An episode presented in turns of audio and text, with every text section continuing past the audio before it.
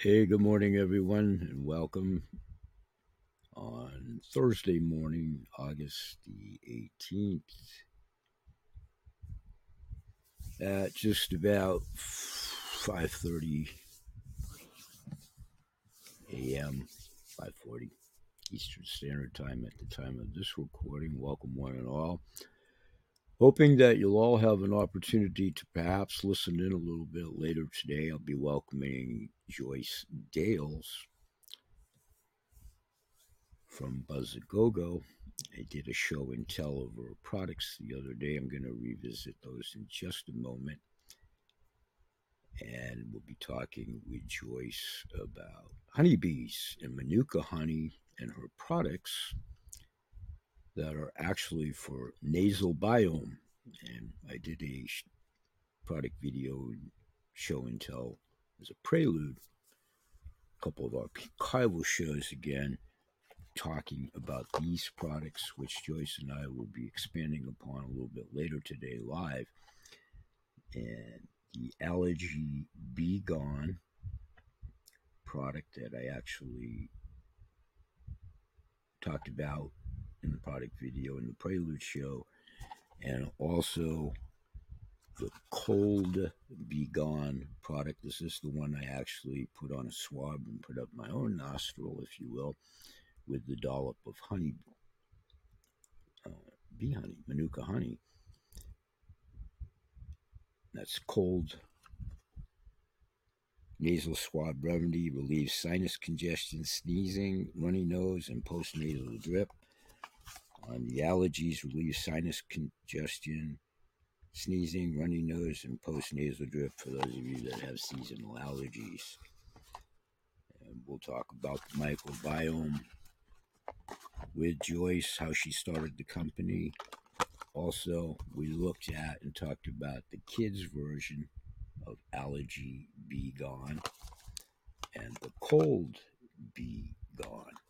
And one thing I want to do right now that I've neglected to do for the last few days, when they sent me the sample pack, they also sent me this cute little bee, which is their logo on the box. Let's see, this guy right there. It's very cute. We'll be talking about that with Joyce a little bit later about the products. And again, some of the advantages are to protect your booger biome so it can protect you, anti inflammatory, it restores moisture, relieves symptoms, it's prebiotic, probiotic, it's 50 to 70 doses. It's easy to apply. It prevents and protects and heals. Buzzagogo nasal swab remedies. You can find them at coldbeegone.com. That's cold B as in the B, cold B E E gone.com.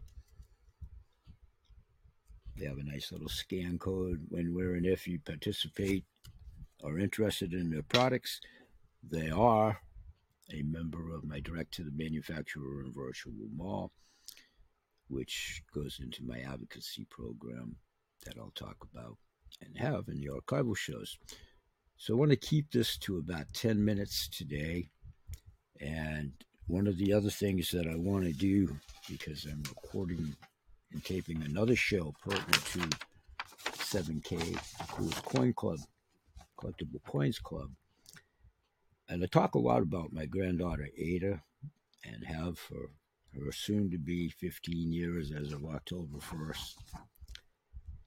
Since she graced this planet and enriched my life, I started a business for her. I've taught her all these things over the years, continuing to do so. We'll highlight. But I want to highlight a poem authored by my granddaughter a couple of years ago in 2020, and she actually won one of her many awards for writing. She's a pretty gifted writer, all biased aside. Her and my mom are the writers in the family. I used to be able to put a little bit of pen to verse, but here's a poem from my granddaughter Ada. What makes America great? This was in 2020, she ultimately got recognized in that writing of submitting this through her then parochial school, St. here in Portland, St. Brigid's, before she went on to Portland High School, and in a few more weeks, she's going to be going to Casco Bay High School in her sophomore year. In any event, two years ago, she submitted this poem, and the local VFW post and the state faction thereof actually recognized her, and we had a nice dinner, and uh, she got an award for this following poem. It's called What Makes America Great. What makes America great? Maybe it's our beautiful homes or pretty views of mountaintops or oceans. Or maybe it's all the movie stars or famous people who really make America great. Or maybe it's something deeper. At the time, I think she was 12 when she authored this. For example, our freedom we can think or say what we want to and not get punished or put down. this was in 2020. Or maybe it's equality. Being able to do anything you want to do, no matter your race or gender, in 2020. Or maybe it's the people who inspire others around them. Or maybe it's places that have a valued meaning behind them. And yes, pretty homes, great views, and famous people do lighten the country, but they don't make it great. In this essay, I will talk about equality, freedom, and people and places. This again, at the time of being authored, was my 12 year old granddaughter.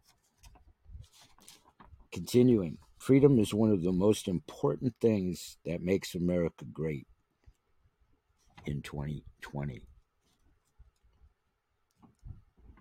We have basic rights freedom of religion, freedom of speech, and freedom to assemble in 2020. And of course, the history previous to. It is important to realize our freedom and basic rights because many other countries don't have the privilege to do many of these things. Equality is also a very important thing to American culture. Gender equality, gender equality, is when you can be a boy, girl, or transgender. It also means you're able to do any job you want in 2020 and before. This is a very different and is very different in other countries. If you were a girl in a restricted country, you couldn't go to school, choose who you want to marry, work for the government, and many other things. Race equality is when you are black, Asian, Hispanic, or any race and can still be free to do whatever you want in 2020 and before. The people and the places of America are also very important. They are what makes America truly great.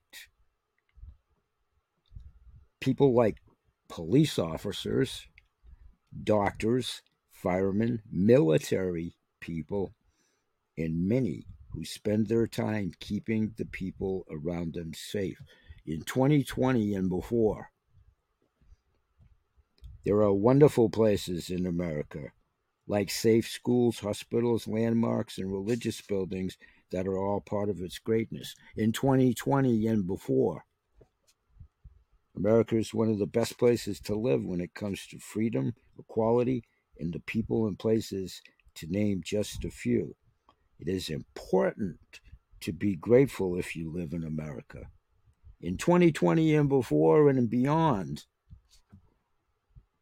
be thankful that you have freedom and equality and have a home with people that are trying to keep you safe because America is beautiful. America is great.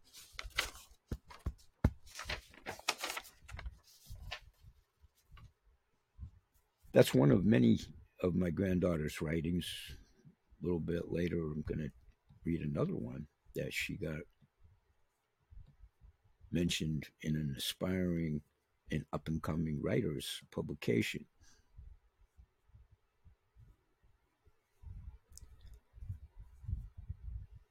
And in those subsequent two years, herself, like many and all of our children's students, college, primary, all the way in between, food for thought. The old Art Linkletter show way back. Kids say the damnedest things. Sometimes the most prolific. I see you guys at the show. I did Joyce Dale's bio in the Prelude show. When we get her on to the show, I want to cut right to the chase. I'm not sure how long a show we'll have her. Probably somewhere between 30 to 45 minutes. And I most assuredly want her to accentuate what she does and how she supports women in business, much like Grandpa Bill has done for over 40 years in business and much longer before. Join us at the shows. Peace, everybody. We'll see you. Have a productive day. Be happy. Be safe.